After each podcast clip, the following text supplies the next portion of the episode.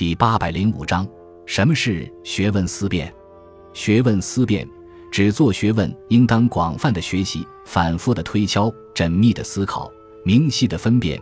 其出处为《礼记》《中庸》：“博学之，审问之，慎思之，明辨之，笃行之。”学问思辨是其中前四者的简称，相应于笃行这一点。前面的几点讲的是明知的过程，笃行就是按照所学的知识进行坚定的实践，是学以致用，是知行合一的过程。学问思辨后来被奉为儒家治学的基本方法。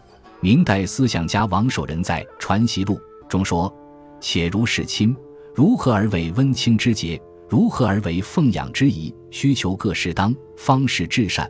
所以有学问思辨之功。